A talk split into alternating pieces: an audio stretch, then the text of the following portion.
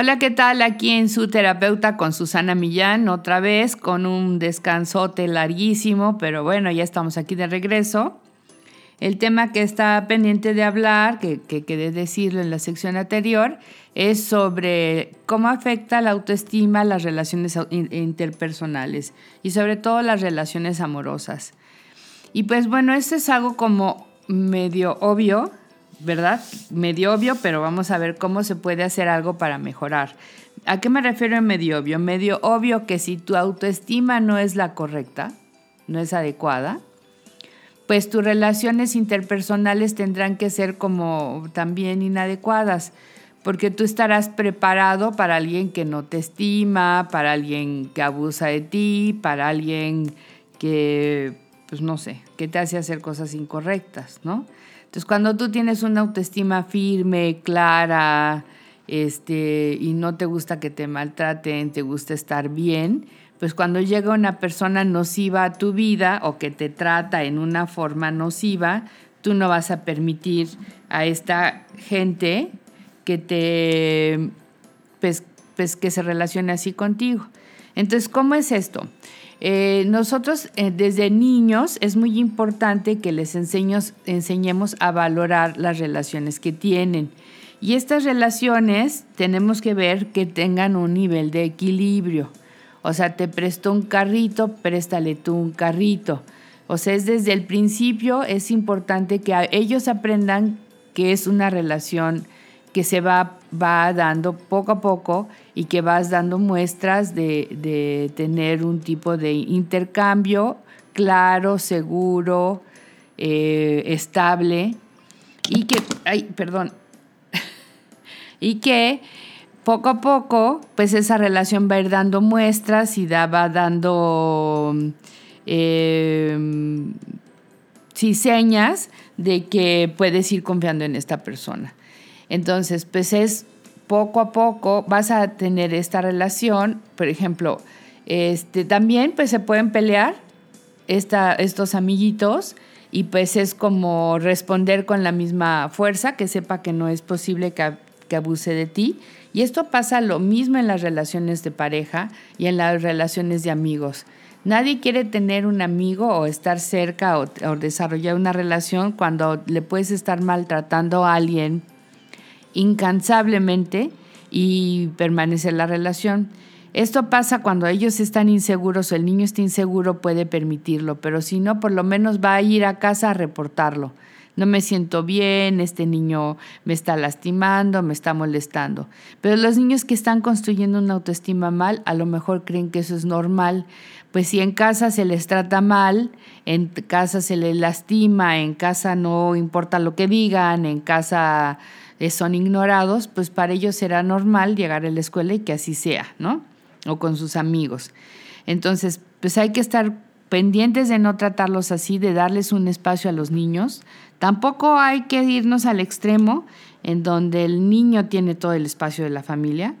Este, él tendrá que tener sus espacios y permitir los espacios para los adultos sin que sea una ofensa para los niños, sin que sea un maltrato, sino ahora toca que hable papá y mamá, por favor permítelo, haz algo con tu juguete, con tu libro, con tu cuaderno de dibujo.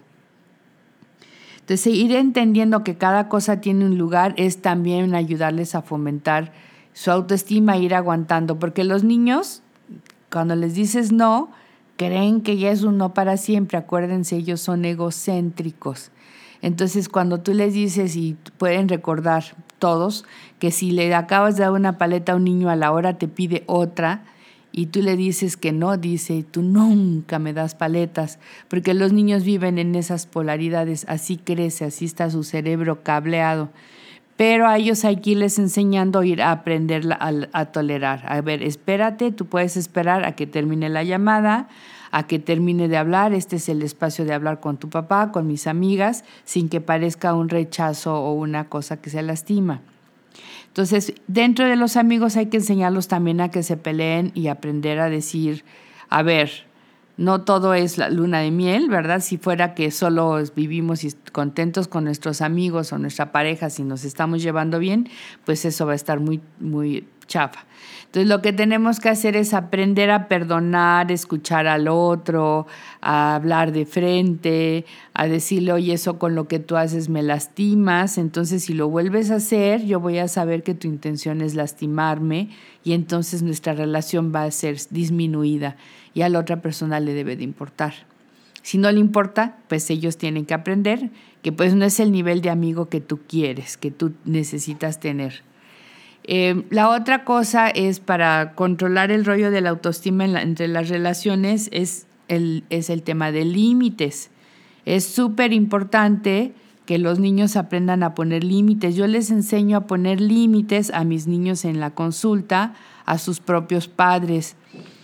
Solo que hay que distinguir que los límites hacia arriba siempre son como me gustaría, oye, ¿qué pasaría? O sea, son como muy pidiendo permiso, muy, muy correctos, muy respetuosos. Y van a funcionar cuando tú pones un límite hacia arriba, no va a funcionar si lo haces en forma violenta.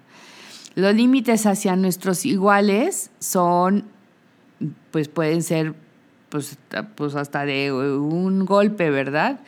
Porque siempre y cuando nuestro igual pese más o menos de nuestro tamaño, o sea, los niños tienen que entender y todos debemos de entender que no me voy a poner a dar, este, a regresar a un golpe, bueno, que no se trata que se golpee a nadie, no debe de haber violencia, pero si es necesario, a eso me refiero, eh, metafóricamente a que tú puedes responder con toda la fuerza, si es de tu mismo tamaño y si no, pues tendrás que, pues, medio aguantar tantito, ¿verdad? De todos modos, el límite se puede establecer, pero es a ese nivel, ¿no? Así de la misma fortaleza. Y hacia abajo tú puedes ser aplastante.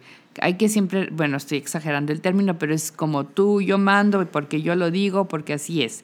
Entonces los papás sí pueden decir, pues esta es mi regla, y así se hace en esta casa y pues así es como se debe de hacer y es lo único que se va a permitir aquí. Entonces eso es un, es un, es un límite aplastante, ¿no? No hay que ofender ni lastimar a la gente, pero me refiero a un aplastante así de contundente. Tal vez usé la palabra equivocada. Pues bueno, para los amigos y para las parejas pues hay que ayudarles a los chavos cuando empiezan en la etapa de la adolescencia a que pueden poner límites y que se vale. Entonces tal vez el primer límite será cuando los niños nos expresan que pues papá ya no me digas esto, ya no me trates así y que lo respetemos, ¿no? Por ejemplo, el clásico que es Enriquito o el diminutivo del papá y el niño ya no quiere que le digan así, pues yo creo que es una forma de respetar lo que el niño está diciendo y es una forma de límite y hay que aceptarlo y, este, y respetar esto. Entonces ellos van a ir aprendiendo a poner este tipo de limitantes ante sus parejas. O sea, no se vale que me maltrates, no se vale que me, que me limites, por ejemplo, salir con otros amigos, o no se vale que me hables en ese tono. Y esto yo creo que es muy importante que los chavos aprendan para poder establecer relaciones más saludables. Pues hasta aquí el día de hoy. Eh, recuerden, estoy en, las redes sociales, en eh, su terapeuta en el Facebook y en Instagram estoy con Susana-Millán. Eh, pues nos vemos para la próxima. Pues yo sí voy a tomar vacaciones, pero esta semana aquí estaré todavía. Y pues nos vemos hasta la próxima. Bye.